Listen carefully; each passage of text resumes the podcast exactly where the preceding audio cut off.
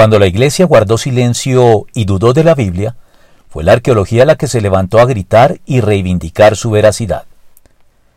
En el siglo XIX la teología se contagió de los resabios de la ciencia,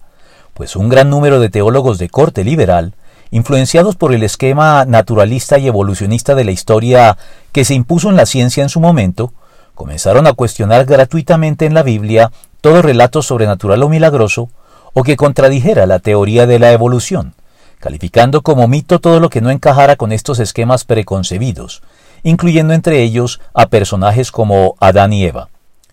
Curiosamente, Jesucristo había respondido así en Domingo de Ramos a los que querían hacer callar a quienes lo aclamaban, pero él respondió, les aseguro que si ellos se callan, gritarán las piedras. Lucas 19:40.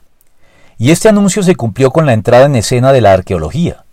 Cuando los teólogos en particular y los cristianos en general se quedaron callados y optaron por no defender ni los milagros ni la veracidad de los relatos bíblicos, fue entonces cuando las inscripciones antiguas talladas en piedra, descubiertas por la arqueología, comenzaron a gritar,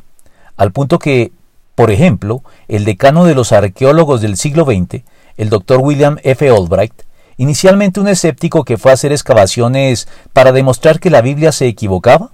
por la fuerza de sus hallazgos terminó convencido de todo lo contrario y se convirtió al cristianismo, declarando luego con toda la autoridad y conocimiento de causa que no hay duda de que la arqueología ha confirmado la historicidad sustancial de la tradición del Antiguo Testamento, para vergüenza de los cristianos que lo pusieron en duda.